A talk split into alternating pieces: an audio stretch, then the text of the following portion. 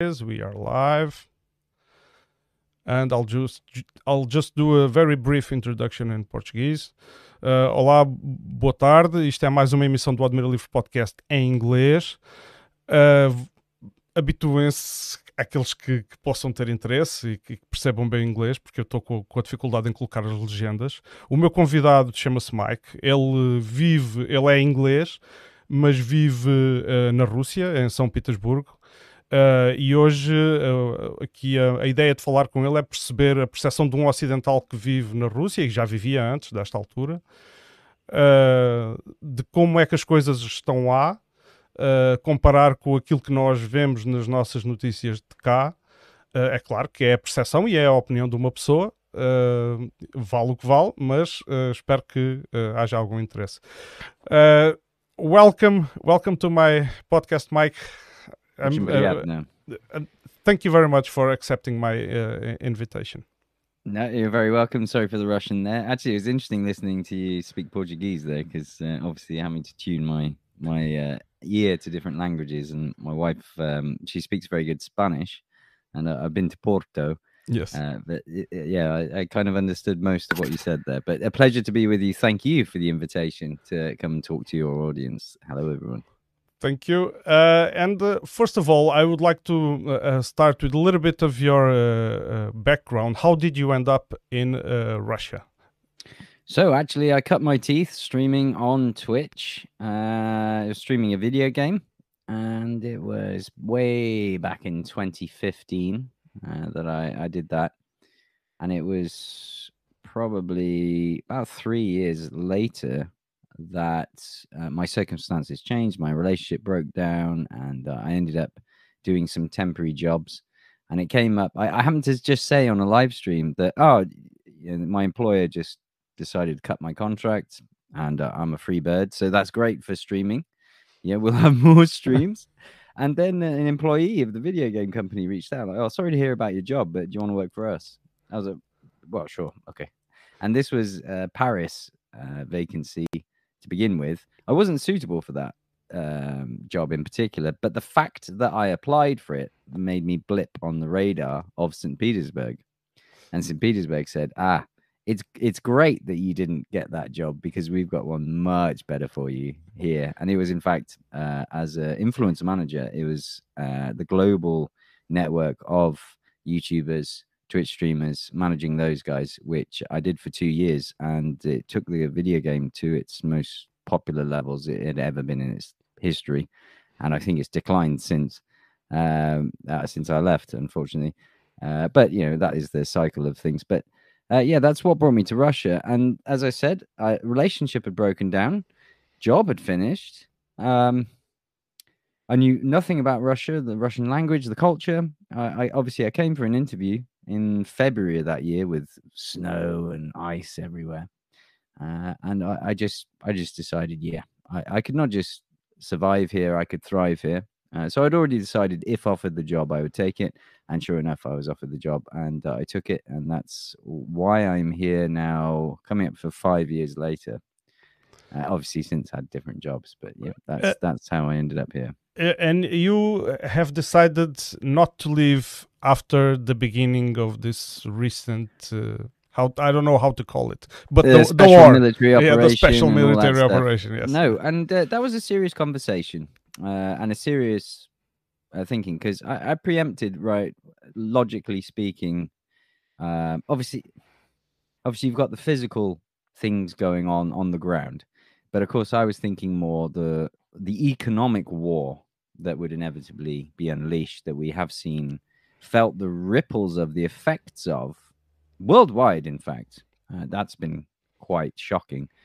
Uh, so, yeah, I'd calculated that. I spoke with my wife. Uh, obviously, I'm not, I didn't predict everything correctly. But uh, at the time, initially, it was that currency, the, the ruble just went, dropped. Yes.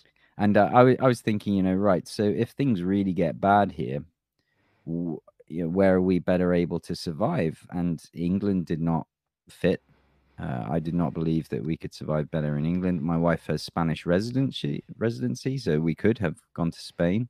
uh, probably even Portugal, uh, which I love having having visited Porto. I'm still trying to convince my wife to to go to Portugal. Uh, so yeah, weighing up all the options, I still felt Russia was the best place to weather any economic storm, or even if the economy did go really bad, like Soviet times, like previous shocks Russia has had.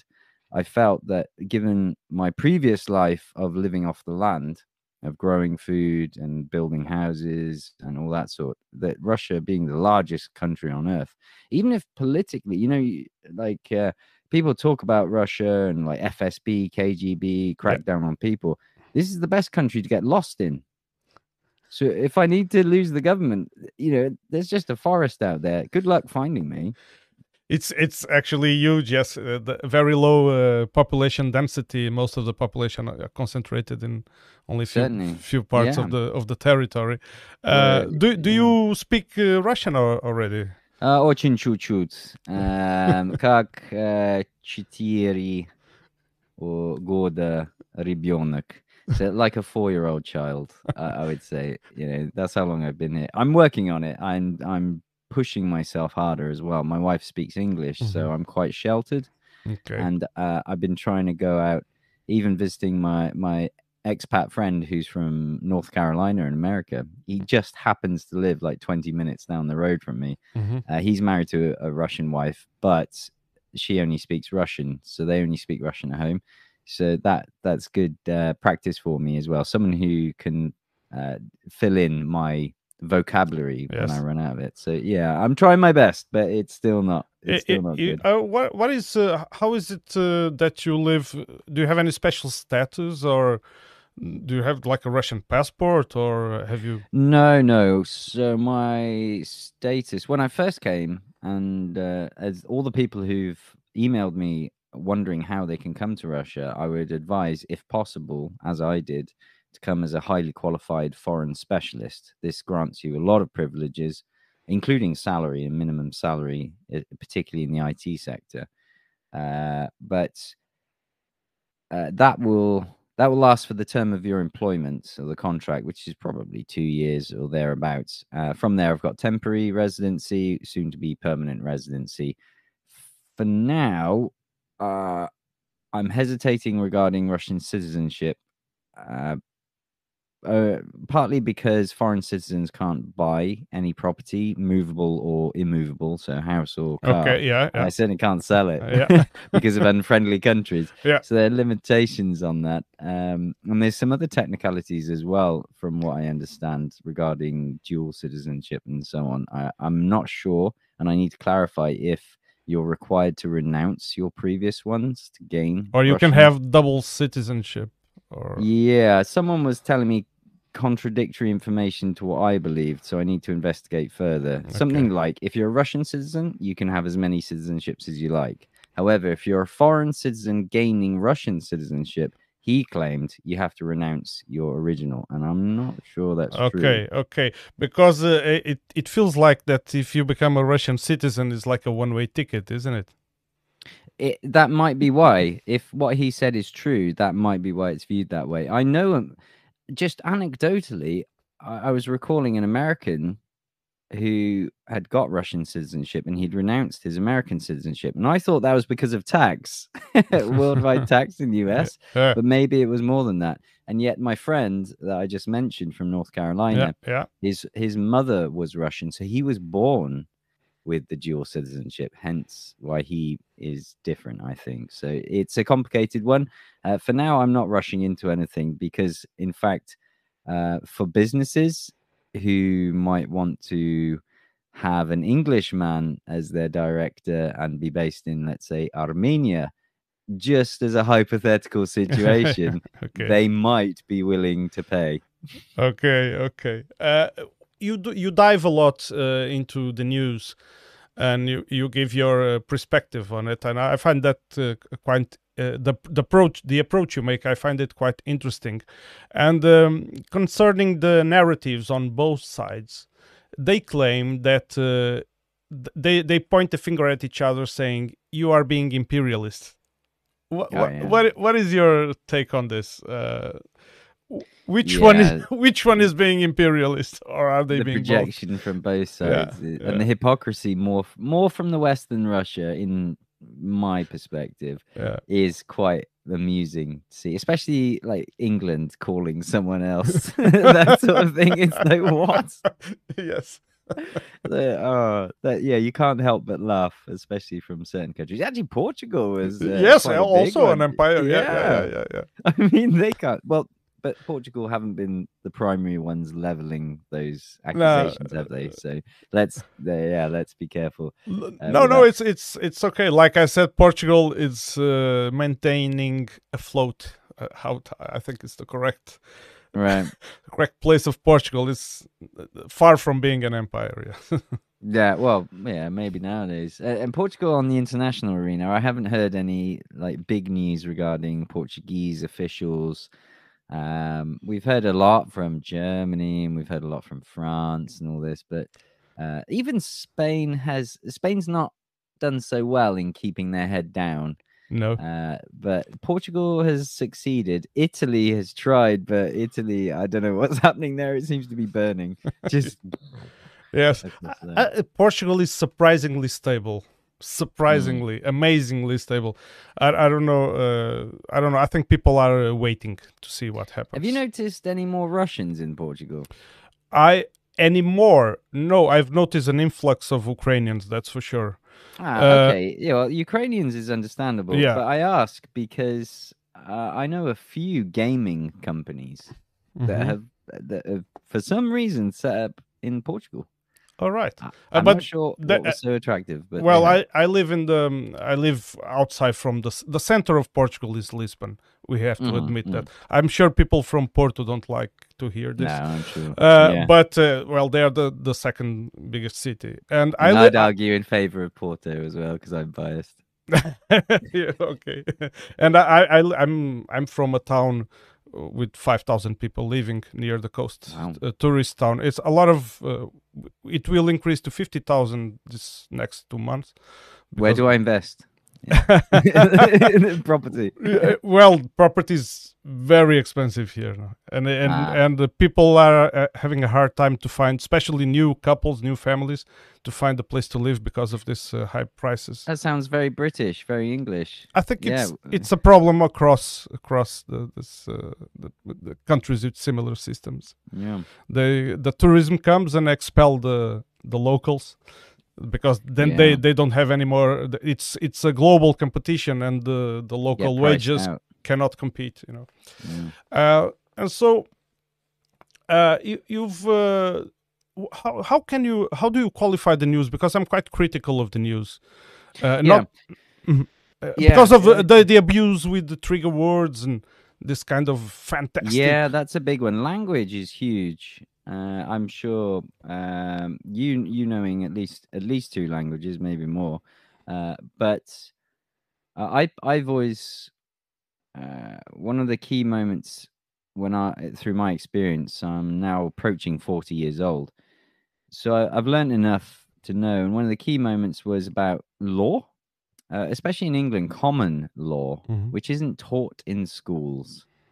And people don't know in education, they're not taught really the game of life, the rules of life. And one of those key indicators is language or uh, assumption. You know, like a police officer says, Can you show me your phone? Well, y- yes, I can. But the response is, Am I obliged to? Yes. The assumption is you'll just show him your phone. Yeah. excuse me, why should I? You know, you know, I'm paying attention and like, do you understand me? Mhm. Un- understand? Yes. No, I don't stand under you. Yeah. yeah, I yeah. don't.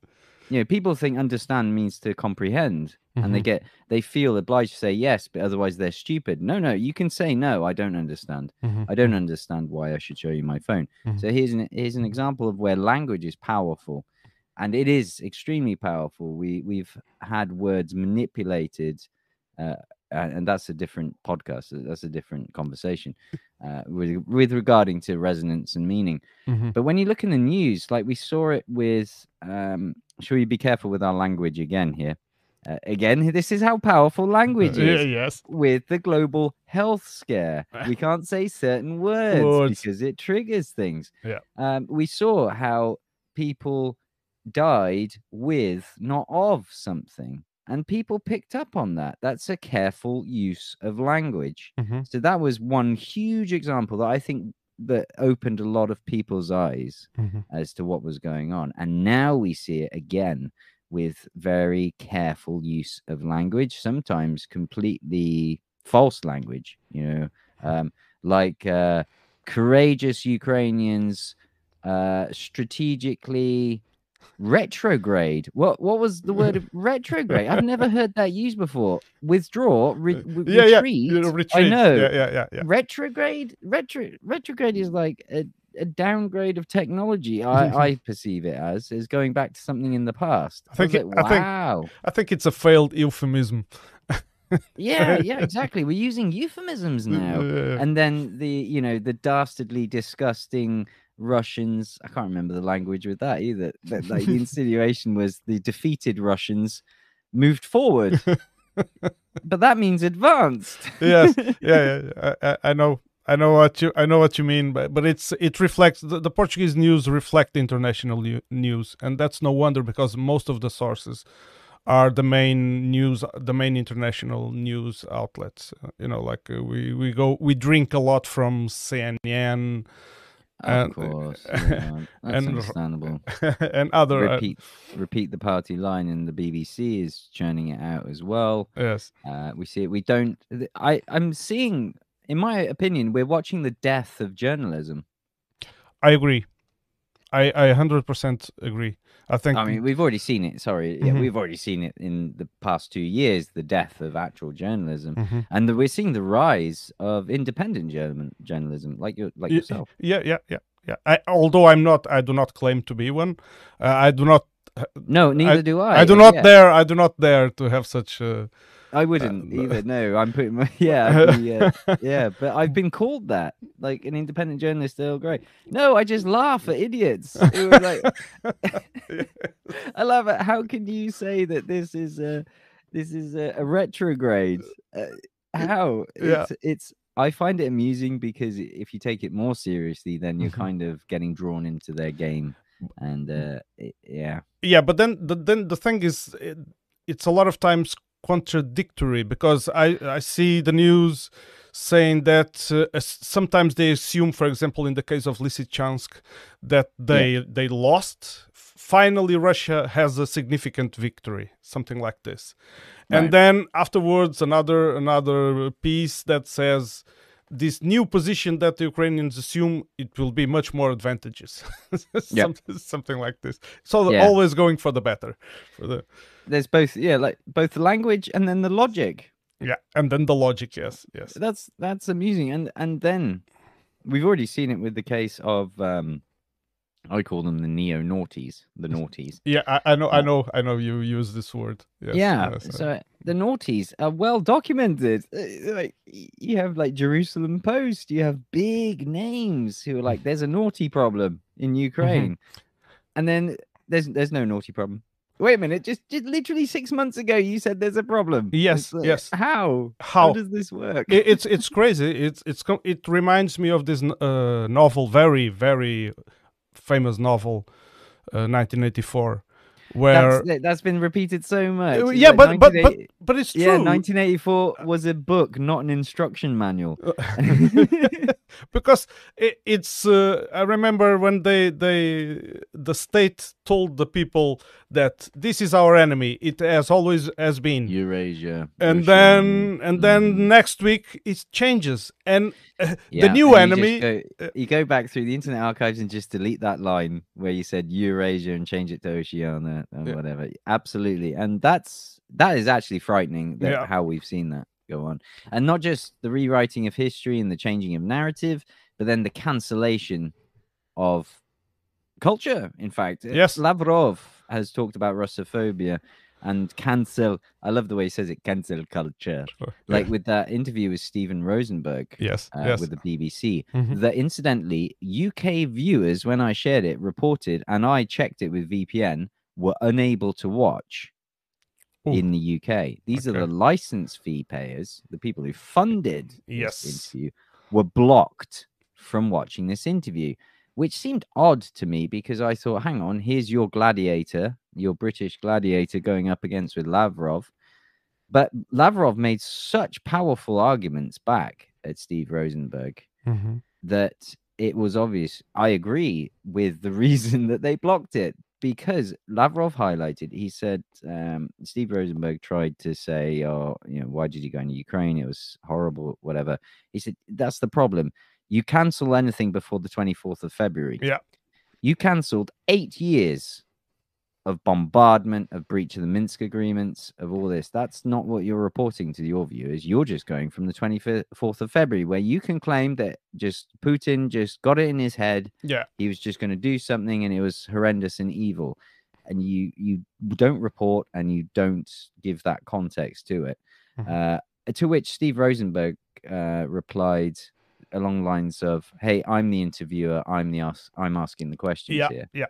Oh, that was the, the, the specific question Lavrov asked him was in 2014, Ukraine underwent a coup, the Euromaidan. Yes. In Russia, we call it a coup. They overthrew the democratically elected government. Mhm. What do you call it in England? and that's what Steve Rosenberg replied. Hey, I'm the I'm the- interviewer. okay. I asked the question. Okay. Yes. Yes. Yes. Uh, I don't recall the that uh, exactly moment, but I, I've been watching all the all the interviews that Lavrov gives. Uh, That that said it all for me. That that like that was the whole interview just condensed into that question by Lavrov, and it was wonderful. He did it again with Blinken.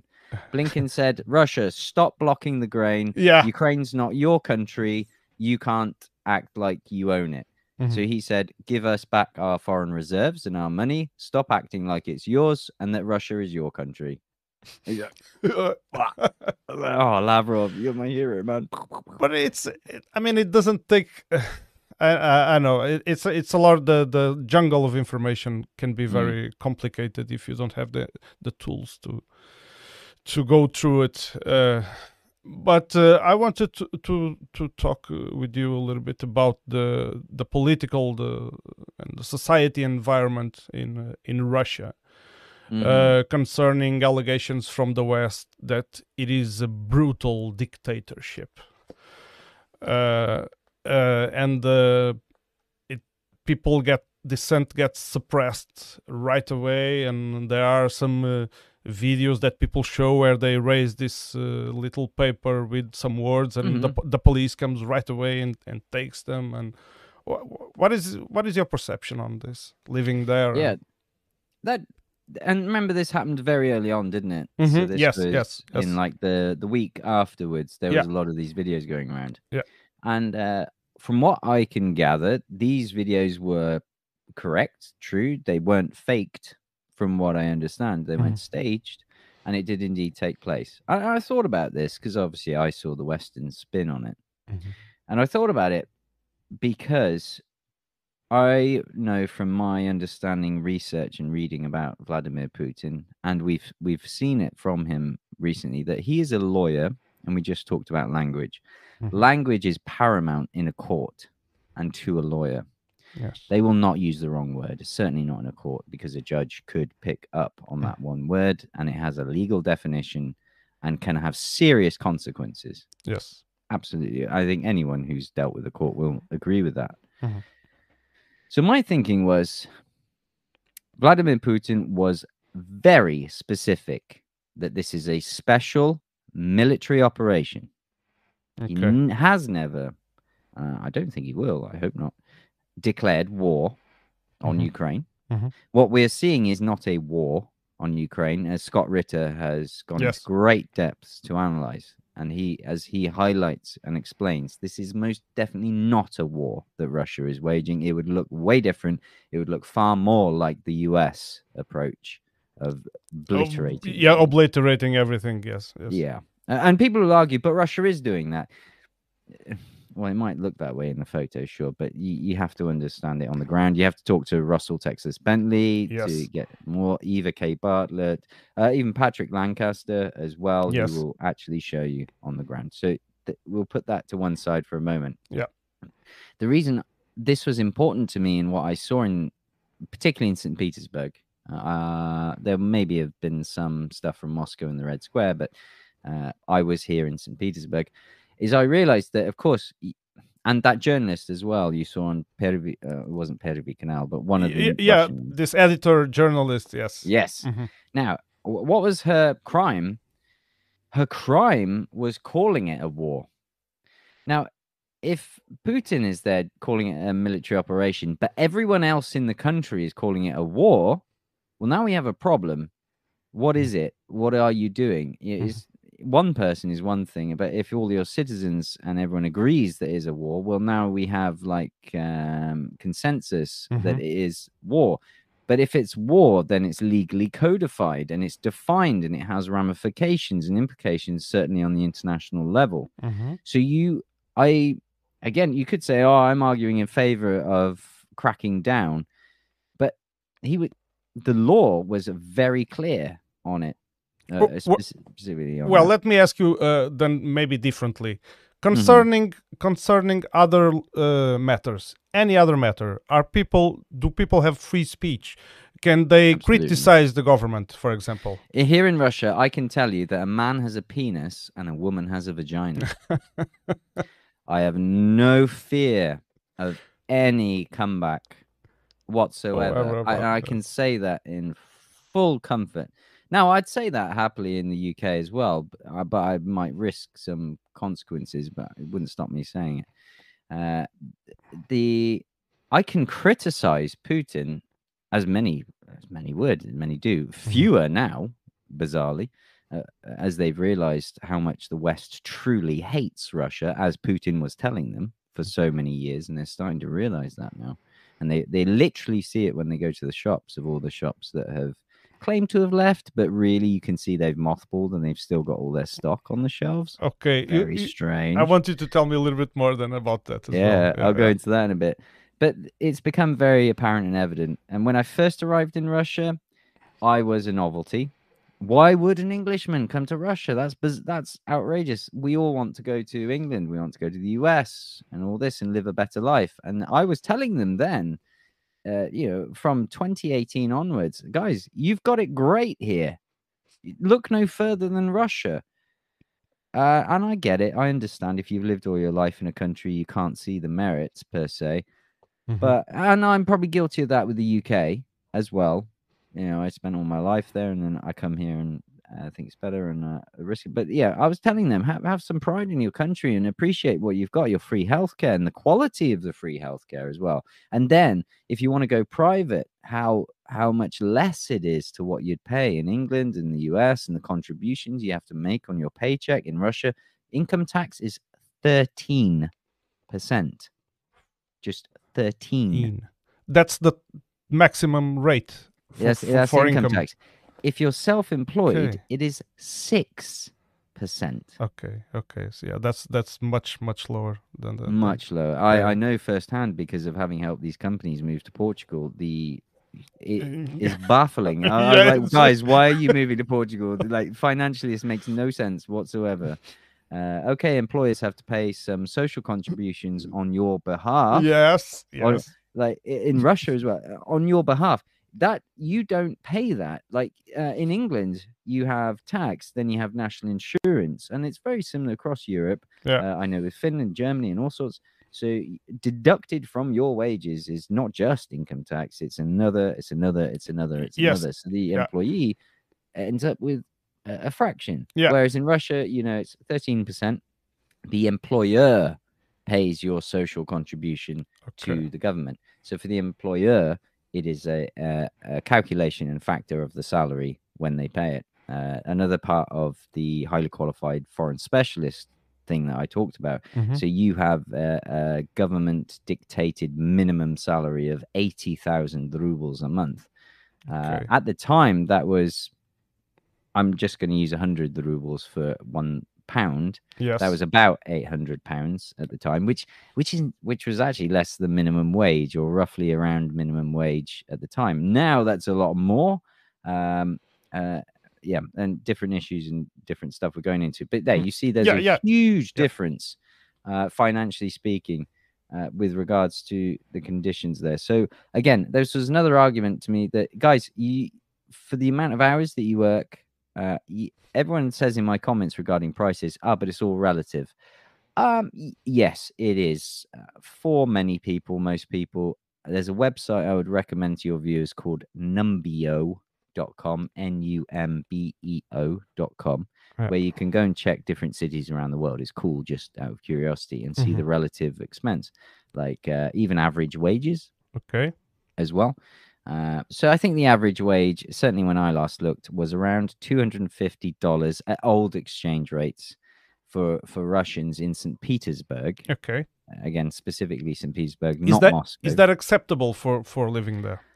Uh, yeah, so that at the time equated to roughly 25,000 rubles a month. Uh, I'd say that's probably gone up to 30,000. But a suburban train driver can expect to earn around 37 to 47,000 rubles a month. A police officer was somewhere between 30 to 60,000 rubles a month. So that gives you a rough idea Okay. um, like a checkout in a local supermarket again between 30 and 40,000 rubles a month Okay. and you can you can get by uh, on on that and yet I've just said that a highly qualified foreign specialist in the IT sector, the minimum the government stated you could pay was 80,000 rubles. Yes. So I already knew coming here, I was on double most of everyone else. So even though my friends would say, "Wait, you're only you're only working for like 800 euros a month," I was like, "Yeah, but the buying power is double that, so I can pay my rent, and and then I've I've got more, and uh, that's that's how it worked out." So yeah, there's um, this is why this I I am I am my perspective is distorted by winning the lottery of life with my passport. Uh, then uh, my situation of being in the IT sector and having elevated wages. Uh, so I'm my personal perspective is not the usual Russian one. So there is some merit to the comments, like when I say fuel is only 51 rubles per liter. Yes. Um, yes, that is cheap to me, having come from the UK. That is cheap to me now, given my salary is roughly, yeah, roughly double that of the average Mhm. Russian, let's say, in those you know fairly normal jobs that you can expect most people to have. Uh, so yeah, that's a bit bit thing. But this idea that oh, you know, someone quoted like the the average across Russia and stuff. And it's very difficult because it's very regional. Given you know Moscow, given St. Petersburg, the the fifty rubles a liter is considered very high in Russia. When you go out to Siberia and up north, of Yeah. course, the fuel is much lower. And then your argument of it's all relative kind of does stick. Like wages won't be as high either, but it doesn't really hold too much across. You know, it's so much variation on such a vast country. Uh, this this sub- subject started on on civil liberties, but then Yeah, it- it- sorry, uh, yeah, no, no, no problem, no, mistake. no problem, no problem. But uh, just just uh, let's let's wind back on civil civil liberties. Civil liberties. protests, yeah, and freedom of protests, speech, freedom of speech like like, uh, because uh, uh, apart from the whole thing of the war and the, and the international thing people Yeah. that live in a country they have uh, uh, thoughts about their government their politicians and Yeah. and so th- they must be able it's acceptable for us that Mhm. that they must and, be and able one of the to hallmarks of democracy Yeah. must be your your ability yeah Yeah. so i came across one comment that actually i can't remember where it was whether it was twitter or youtube uh, someone was saying you know all independent journalists or whatever are shut down by russia Mhm. or or jailed and uh, someone said well can you show me the case numbers or, or the cases list them because actually julian assange is one of the the biggest yes cases of hypocrisy that you can come across right now. Uh, That- oh, that's yes. huge. Mhm. Now, uh, people might say Navalny. Navalny is the failed Zelensky of Russia. yes Really, in Mhm. truth, no Mhm. one in Russia would have voted him in for president. They can see right through him, and he was always a puppet, and always of the West, and always will be. Uh, in my opinion, and embroiled in embezzlement, if you believe the Russian government. So people often resort to Navalny, but that doesn't really work. That journalist who put up that sign, she got away with just a, a 20,000 ruble fine, I think, for holding up that sign. She chose to run away to Germany, Mhm. where she got a job, and then the Ukrainians protested and got her fired. I didn't know about that. Yeah. I didn't know about that. Welt, I think it was, or something, or whatever channel, German channel, hired her saying, Oh, wow, this is brilliant. You stood up for democracy in Russia. The Ukrainians were the one, like, how dare you hire a Russian? And they fired her. So, wow. Wow. but So the- no, I, I don't believe there's any truth there. The organizations that are generally viewed as like foreign agents or whatever, they are indeed owned by outside entities. The Moscow Times is in fact owned by a Finnish company, and they freely publish and operate. They give uh, Russian news in English with the Western twist to it. okay. Uh, I I read them, and generally, like you've just said, it parrots CNN yes. but in Yeah. Yeah. Russia. And yet there they are still. They're called the Moscow Times. They're operating, I think, free of any legal ramifications. I'm not sure if they are listed as a foreign agent uh, media organization. Maybe they are, but they they still send me emails, and I still go on their website and check it out. So I don't see evidence to support the West's claims of this Soviet style or even China, uh, do we dare say Chinese style Uh, of shutting down dissenting voices. Absolutely not. No. okay. And I, I can freely go on the street and I can freely say to someone uh, in my broken four year old Russian that maybe I don't like Putin and I, I wouldn't feel afraid of being arrested, maybe. Being visited by the the, the FSB.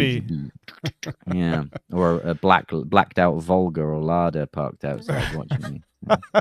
That's this, Yeah, this image from the Cold. War. Yeah, yeah. Images they- from the Cold War. Yes. yeah. Uh, and so, how about the the? um, What is your judgment on, for example, things more uh, close to you, like local politicians, city mayors, and and uh, this kind of uh, uh, political uh, level? That was hilarious. I, I'm having to think my mind back because it was. This might actually undermine my previous argument. so there was an election that came up. It was a while ago, and it was hilarious. There was a candidate. Let's say a candidate maybe the government didn't want installed. So, for whatever reason possible, three other candidates joined this election race Mhm. with exactly the same name. but they, have like parties Let's uh, say that I- they Ivan represent. Ivanovich was his name of this candidate of this party, let's say. And then three other Ivan Ivanoviches. like for, to confuse people to spread yeah, on the ballot. On Like, the ballot, minute, Ivan okay. Ivanovich, Ivan Ivanovich. Which one is it? Is it one of three? Oh, I was It- like, oh wow. it re- it reminds me of the, of some parties we have in Portugal. Uh, of one party we have in Portugal with the hammer and the sickle, and Mm. uh, that uh, captures some votes from people who can't read, Ah. uh, who want to vote the Portuguese Communist Party. Uh, the- because ah, okay, yeah, see, so it's not just Russian; it is Uh, no- democracy. No, no, we this is yeah, not, not, not, not. That's uh, not a very serious case. I, I, No, no, no, I, that's I, funny. I believe, and That's that's funny. actually funny. Yes. Th- yeah, this was an amusing case. So it was democracy, but I would say it's Russian democracy, where, uh, and this is what I, I enjoy about Russia, and probably something that scares the West is like they're, they'll always make the rules or follow the rules in the way that benefits them, and then if the rules don't benefit them, they'll just change the rules. it's like Boris Johnson's been a great example. Of, yeah, yeah. Wait Boris. a minute, I don't like the rules. Let me change the rules. I was like, how Russian of you, Boris? That's quite, it's quite Well, impressive. Well, sometimes I have the I have the feeling that the whole European Union is going towards the Soviet Union, but more uh, so, yeah, more so. And it's the world in everything is flipped over the Yeah. wrong way. In my like uh, they they like the free market is sacred, so let's make all these rules in the market.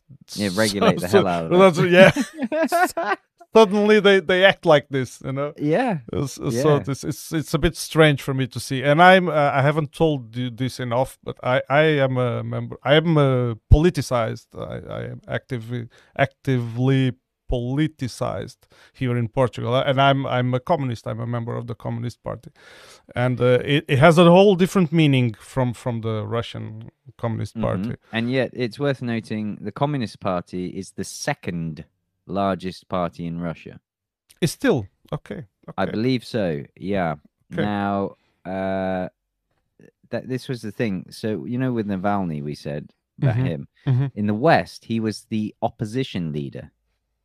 Do you remember that line? Yes, yes. Leader of the opposition. Position, yes, like the strong man of the opposition. Yes. So in England, I don't know about Portuguese political system, but the English system, you have that in right now it's the Conservatives, the Tories, so Boris Johnson Yeah, as yeah. was, and then opposite him was the second largest party, Mhm. Labour, Labour, with yeah. Sir Keir Starmer, who is leader Mhm. of the opposition. Yeah, yeah.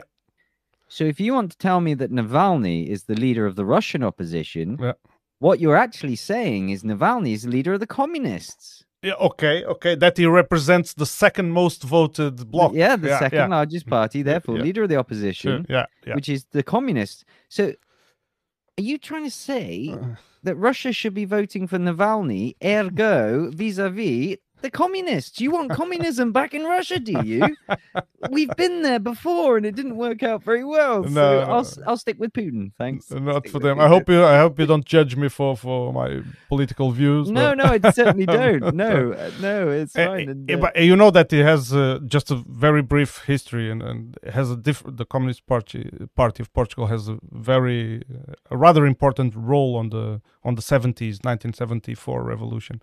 Well, Um, I have to actually say I'm very grateful to communist Russia for the relics that are left over in their law regarding employment because enshrined uh, just I won't go into details, it would take forever. But in general, workers have far more rights protected, enshrined in laws of the Russian Federation regarding maternity rights, regarding being fired or whatever. When a company goes bankrupt in Russia, the first people that must, Must. be paid by law are the employees. Not in England, no way. It's The creditors, it's the banks, it's Yeah, yeah. whatever, it's everyone, and then come the employees right at the bottom. Yeah. In Russia, no, no, you will pay the first one, and if you don't, the CEO of the company is that's prison time. Okay. There's not not messing around. There's no going off Mhm. to the Canary Islands or Yeah. escaping to the US. Yeah, No, you you're going to jail. No if you do special not pay. status. Yeah. No. sp- No uh, way. And okay. it's so defined and codified. And I I guess that's a relic of the communist era, but in particular the collapse, I think, Mhm. where workers went without wages and there was real Okay. uh, real suffering because of it. And yeah, I think that's uh, And- many many aspects and systems such as street cleaning and all this stuff. Uh, a lot of the public systems are still relics of those uh, that communist era and the laws that were left over. I believe. A- and it, it, it takes me to the next the next question, which is um everyone had the feeling that uh, with all these sanctions from the West, uh, Russia would go back to 1990. Yep. Uh, and that apparently, at least for what I can see, it did not happen. What Seemingly. what do you Mm. see? What changes do you see? Is it collapsing? Is it on the verge of collapse? No, prices are going down for the most part, certainly for domestic products in the shops. Uh, Western brands, I've noticed today, dog food was still slightly higher. Um, that's being produced now in Russia that I read in the news.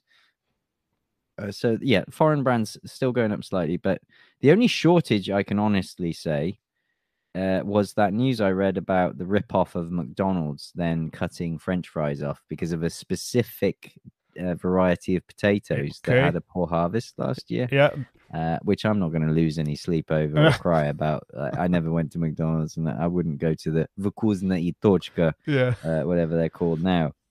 Uh, the, no empty shelves that I've seen here. Conversely, I've I've discussed before. I've seen plenty of empty shelves in Germany and Holland now with uh, the farmers. With stuff. farmers, yeah. So I'm seeing literally the opposite. Anything that's blamed on Russia, I'm seeing now in the EU or even the US on so many things. So many. I've yeah. Uh, economy wise, though, it actually a super strong ruble was a problem. There is deflation. Uh, I think it was 0.14 percent Mhm. in June.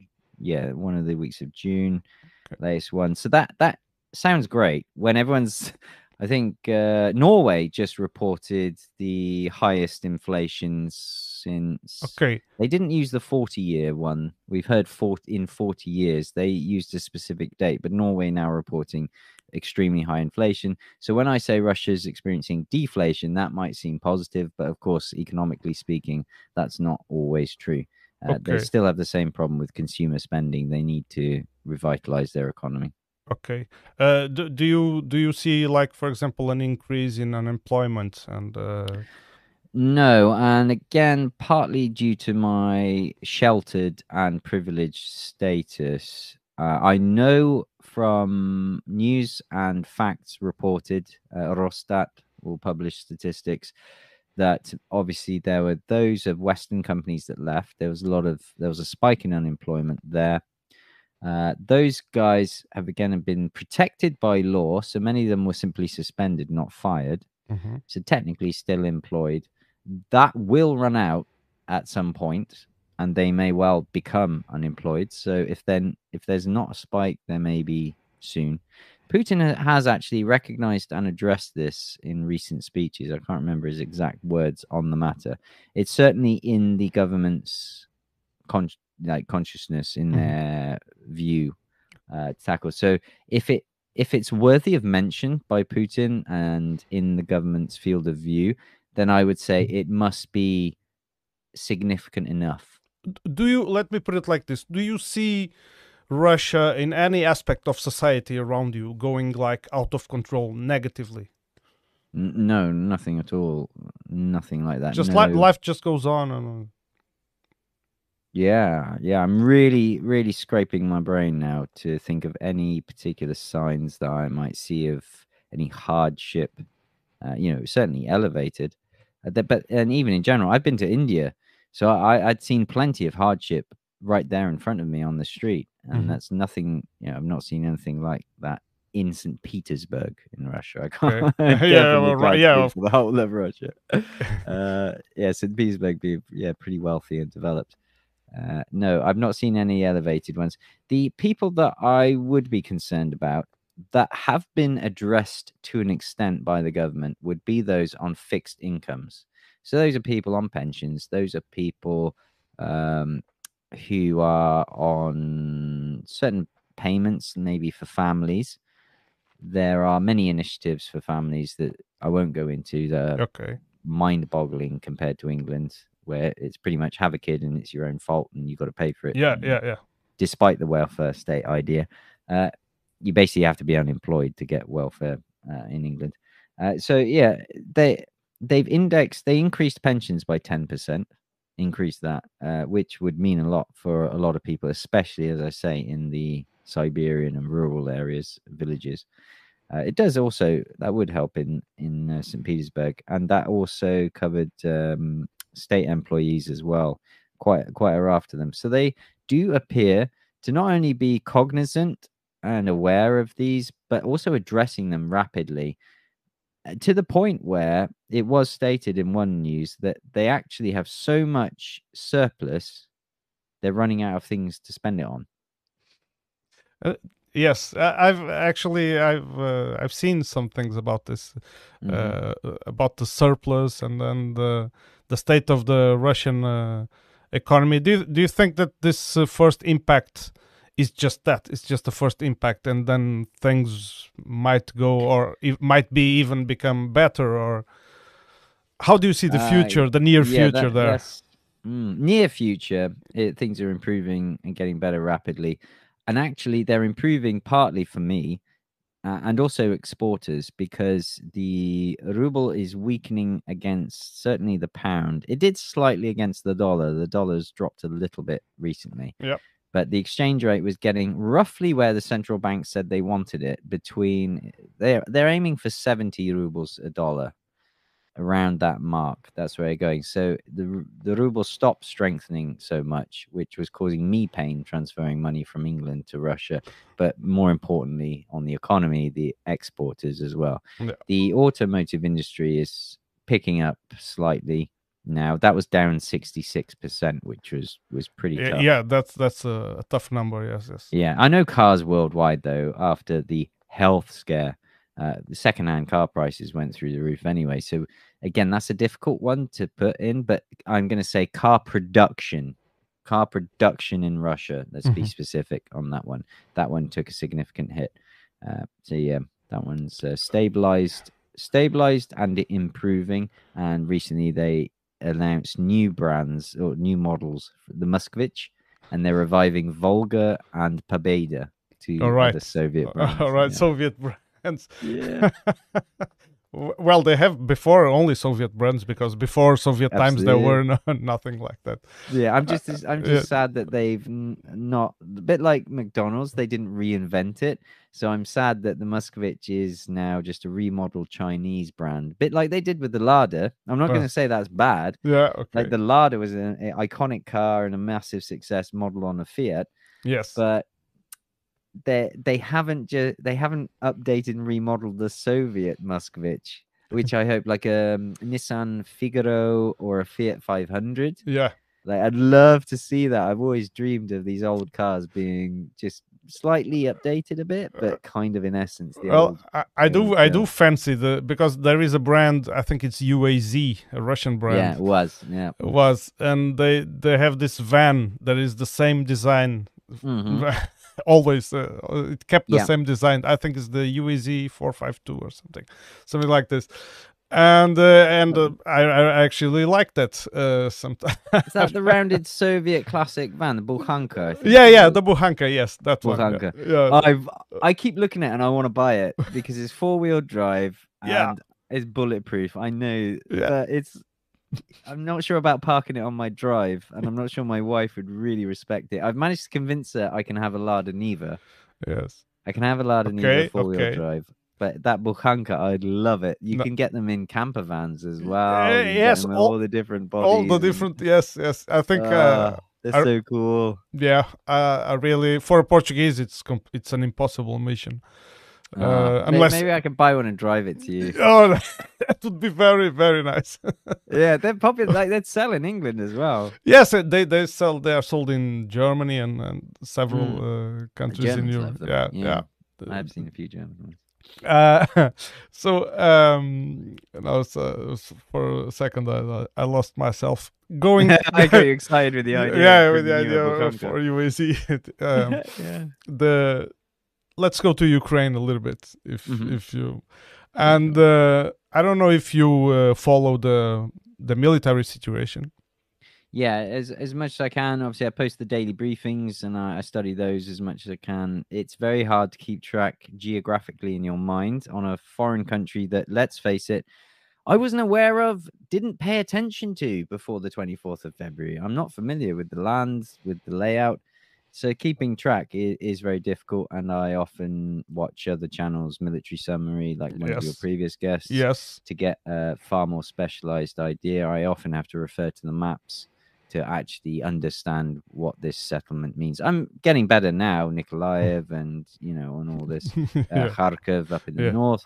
Yes. I know that Bakhmut and Kramatorsk are going to be Yeah. uh, next on the list. So yeah, I've got some inclination now, but yeah, we all, I say we all, most of us have to admit that we didn't care. We didn't know anything before the 24th True- of February. True, and and uh, the the thing uh, between Ukraine and the news, it's like uh, people are very shocked every time because there's a lot of news of. Uh, it looks like the Russians uh, strategically or they accurately pinpoint uh, nursery rooms and uh, Ah, hos- yeah, hospitals, uh, schools. on. Uh, pregnant Yeah. women they, they have like this special they pinpoint all these targets i think it's the and and so th- that's concerning that but uh, do you think that uh, all this support you have been in uh, in the military previously haven't you Yeah.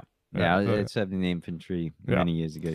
Uh, and uh, do you think all this uh, western support through it have you gave it a, a thought about how it can work like uh, against the russians like for example the ho chi minh trail worked against the americans in yeah. vietnam because they have constantly uh, uh, huge amounts of money and Mm. uh, material and training on Yeah, on yeah. their back uh, on their uh, That's behind the front behind the front Yeah, a good analogy, the Ho Chi Minh Trail. Uh, that was Vietnam backed by the might of the Soviet Union, Union, among yeah. others. Uh, Yeah. I think China as well. Yeah, China as well, yes, part.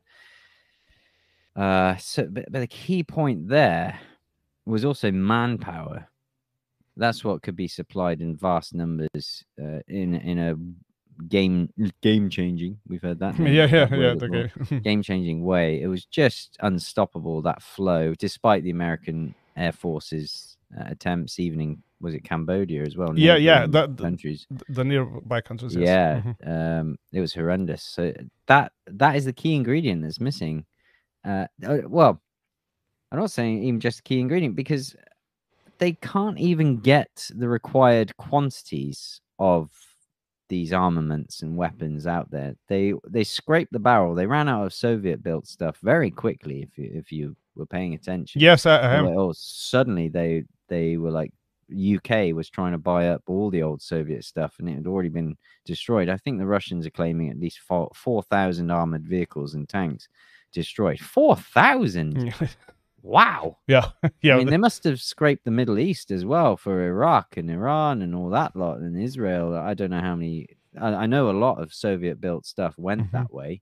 They must Okay. have bought up all that stuff as well. But let's say that those M triple seven howitzers, yeah they had they could match Russia. Well, the amount that Russia deployed in Ukraine, they Mhm. could match that, and they could get that deployed. They wouldn't have the manpower. Okay. How, it, how but because now there are coming out fresh news, recent news that Mm. say that finally the gear that the West is sending is uh, Yeah, proving effective uh, The- the concerning the, armaments are having an impact. yeah yeah like uh, with the HIMARS hitting far f- faraway targets behind the Russian lines. And, Yeah, I saw in Russian news that more HIMARS ammunition had been destroyed today. They've already lost two HIMARS to Russian fire. They've lost uh, at least four of the M777s, probably more. I, I'm playing it safe with those numbers. So this this equipment's being destroyed pretty rapidly by Russia when it identifies where it is. Uh, again, it's not in the numbers to make meaningful impact. It will not change the tide. It was never intended to. I don't believe, in my opinion, it's intended to for the propaganda spin just to buy that headline. Western weapons are having an impact. yes, Well, the impact that I'm seeing is from the Russian missile as it hits it. as it uh, as it destroys it. Yeah. and I've seen that video. Yeah. Uh, I've not seen, conversely, what I have seen is the French Caesars, uh, the evidence that they are shelling civilian populations in Donetsk. In the, yes, yes, and uh, it's been reports, more recent reports about that. And the time uh, that I interviewed recently, also that I interviewed Russell Bentley, he was, Mhm. he was, it was happening uh, as well. And it's so, 155 millimeter, which Yeah. only NATO use. Russia doesn't use Yeah. 152, unless they've captured some, which they claim they've got. They bought. they bought, yeah, yeah, yeah, yeah. That's what's going on with this. So they Even if that's a lie, it's still hilarious. hilarious, yeah. They're buying them at the dis- at the discount. Uh, Very much discount. Seven million euros and Yeah. buying them for a 120,000 dollars each. That's brilliant. Yeah. Uh, and yeah. so, have you met anyone from the front line, Russian or uh, Uh, one of my family has come back from their uh, extended family, um, but no, not really. I- I've spoken to a couple of Ukrainians, a few Ukrainians. Uh, one of them just this weekend after I'd been out drinking, which was, which was a good conversation to have. Mhm. Uh, regarding, you know, I said, "What do you think of Zelensky as president for Ukraine?" You know, he thought he was great. He had the Okay. completely op- opposite opinion to me, which Mhm. is important for me to hear yeah. and to hear his reasoning and to understand. It was very good. I really enjoyed it. I really enjoyed that. Uh, I uh, a couple of weeks ago, I actually interviewed an Ukrainian that lives in Portugal. Is um, Ah, mm, yeah. uh, but he already speaks Portuguese. He's been here for a while. But Oh, uh, really? it was it was uh, curious for me because his perspective was of he completely said that the, the, the Zelensky government is is a corrupt one and it, there is no freedom in Ukraine. That's that's Ah, was and his- yet this guy I spoke to said Zelensky government was the best, and that in fact, if I thought Russia was free, Mhm. Ukraine was twice as free as Russia. Okay. in his opinion. uh, it is well. What can we say? We have to. Wait, okay. Well, I did, yeah, Yeah. yeah. I, I was very keen to listen, uh, and it was a very interesting uh, conversation. uh, this uh, my interview. I don't know if you have interest, but it's in Portuguese, so it's, it will be difficult. ah, yeah, it uh, would be in a but- translation, but Mm. But uh, he, he he gave notice of one uh, one thing particularly. It, said that, for example, if you write on social media things mm, against the government, that you get Mm. visited by the SBU. I've seen other reports of that as well. I've seen people having their phone looked through by SBU. Uh, these retaliations going through Kharkiv and other places of even people just suspected Yes. of posting pro-Russians. I've seen testimonies from Ukrainians who committed acts against suspected pro-Russians. So unfortunately, the, the evidence I've seen uh, is supports that claim. Well, that that's how it is. There is one thing that we don't need any evidence for is that uh, of of those political parties that became illegal uh, by Well, yeah, decree. again, that's documented. by decree, yeah. So Yeah. that's the that's the okay. I don't I don't um corruption in Russia. Well, we've uh, kind of uh, There is, there most certainly is, and there is in England as well. In yeah, I mean, Jonathan Pie, when his talk with the New York Times on their YouTube, does a wonderful piece. He's talking about how Yeah. bad Putin is, and also how London was the money laundering capital of the world world, for yeah. Russian money. Uh, so yeah, again, the hypocrisy from the UK Mhm. leveled at Russia is first of all amusing, and then also just foul, just disgusting. It's like you guys, even Boris Johnson, who's been the beneficiary, uh, has happily taken Russian money, bribes, even. Uh, and the US is not above it either. The US is also Yes, yeah, yeah. stuff. So, True, but- no, But the, the the image, the, it's the image from from the media we have is this Russian is very dark, corrupt, still communist sometimes. Yeah, yeah, they play on the. That's a very valid point because Uh, I often say with the US, I think it's very convenient to fall back on the better dead than red propaganda Yeah, of the yeah, 50s and yeah. the fear that everyone had because that's still coded in. Yes, That, we, that was very effective. witch hunting. Yes, Mm. uh, and uh, Cuba as well, yeah. the uh, vilification. Uh, about British politics, well, uh, Mm. we know that uh, Boris Johnson or, or Bojo, like someone Yeah. call him, Boris Uh, Johnson. Boris call him now. Johnson, he, he, he was a, a like a very big supporter of uh, of the of the government of Kiev, and now he's on his way out. Do you Yes. think there might be a relation, or is it only those allegations about uh, having someone in his cabinet uh, accused of sexual harassment and all I well, stories? yeah. I mean, like with every story, there's always more than meets the eye, and anyone, uh, either unless you'd been paying specific attention or you were living through uh, the UK thing, but I think even Europeans are quite aware of all the lies that went on during the health scare, uh, the breaches of the lockdown by leaders, Mhm. their own rules. All of this has built up and now has come back to haunt Boris. Uh, the timing is what it is, but people have had enough. Um, I don't know how much is true of other leaders like Draghi, who are f- facing similar issues now. Scholz, uh, I don't think the same thing can be applied to him. I think for for Boris Johnson, it's just perfect storm of all all these things now. Now the economy is tanking. Yeah, There's very few excuses. He he self congratulated himself in his resignation speech, which wasn't a resignation I speech. It Yeah. was how he delivered the fastest vaccine rollout, how great I am, how wonderful we are. But even that, we all know that's lies and it's all hollow. You can't even say that the UK is in uh, what's the White House press secretary that Jean Pierre Claire Uh, thing said? Like, oh, U.S. has never been in a better place historically. Yes. you know, economically speaking, it's like you. No, you can't lie about that anymore. Yeah. you can try, but you can't. And Yes. Boris was the same. He was trying to lie. No, you can't, Boris. No, that's But- not going to work. But anyway, we have the light uh, at the end of the tunnel. Liz Truss is she's gonna. Say Oh yeah, our savior. Yeah, do you see the picture of her on a tank? Uh, no, I not not that one. I Oh, haven't seen yeah, her. that's a that's a corker. Maria Zakharova shared that one of Liz Truss, who promised to defeat Russia in a special operation.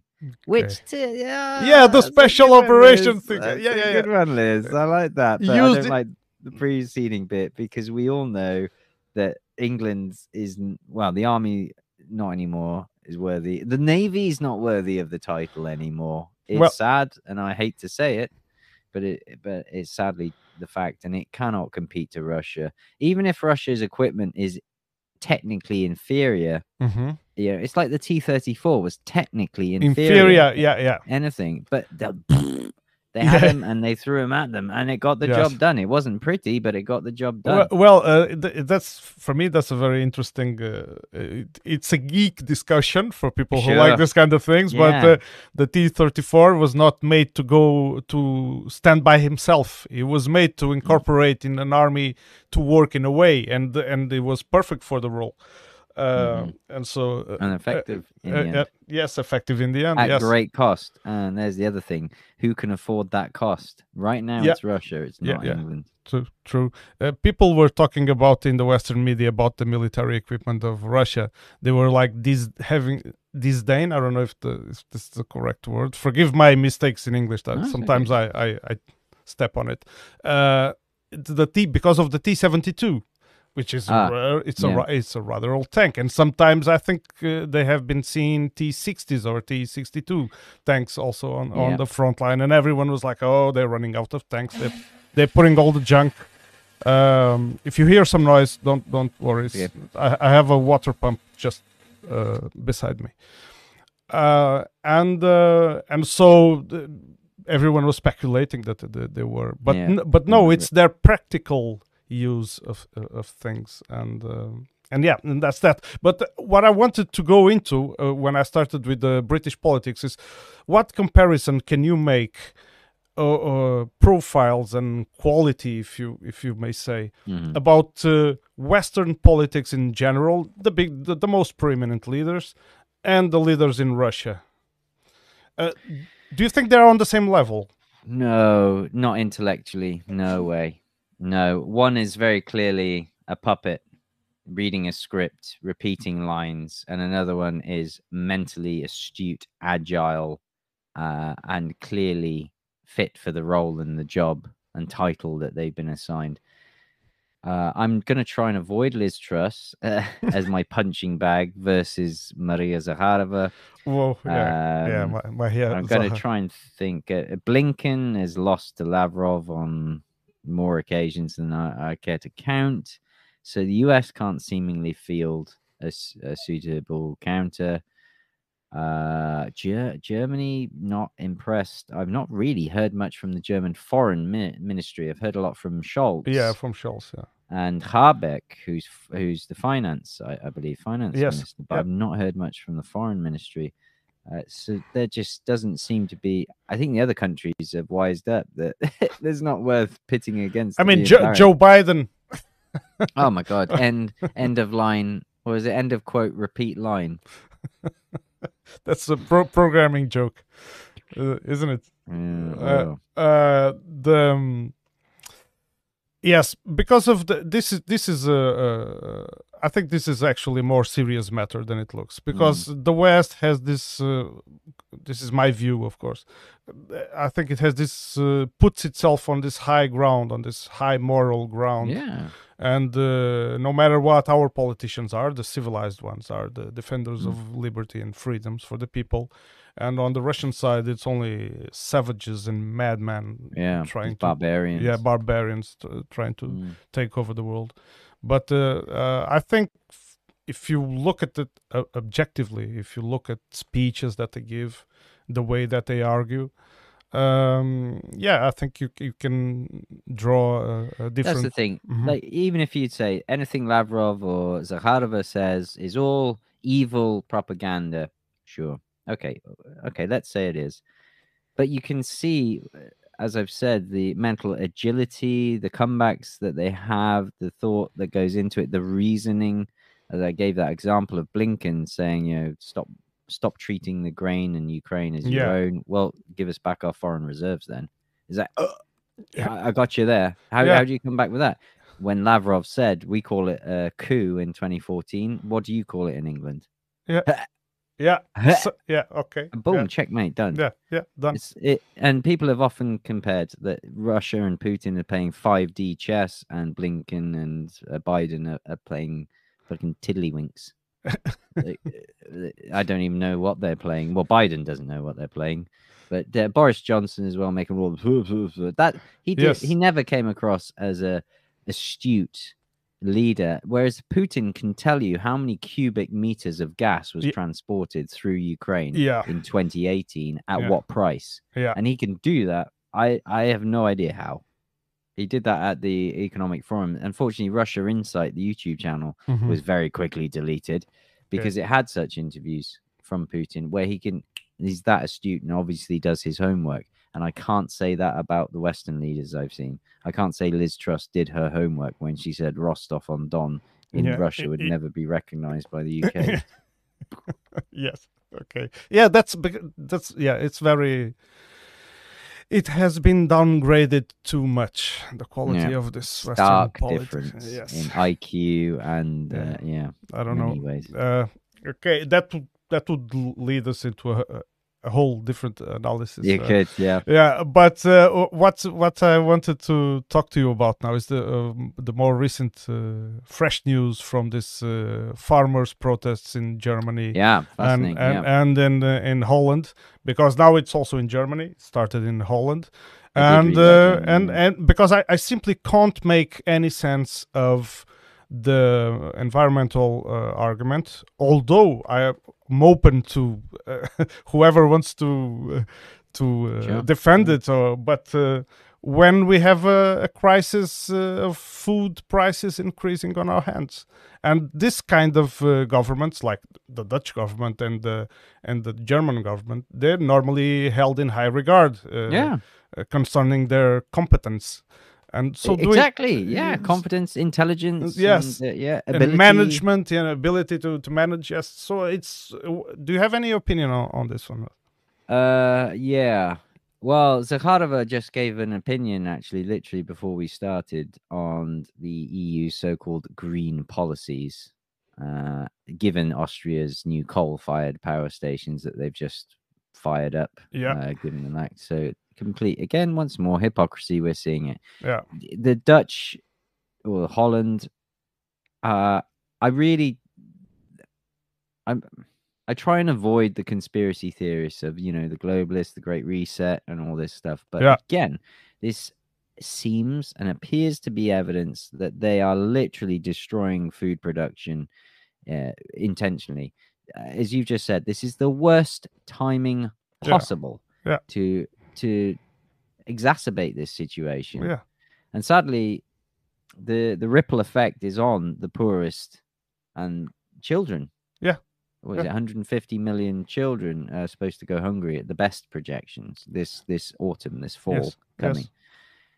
Well, the UN claims to be concerned about that, but I don't see much concern from anyone else. If if you mention it, it's oh well, Russia should do something about the grain, which, according to Lavrov, accounts for one percent of the world's supply of grain yeah, is in yeah. Ukraine. One But we're you having it doesn't make sense. Yeah. Then then the Dutch then shutting down production.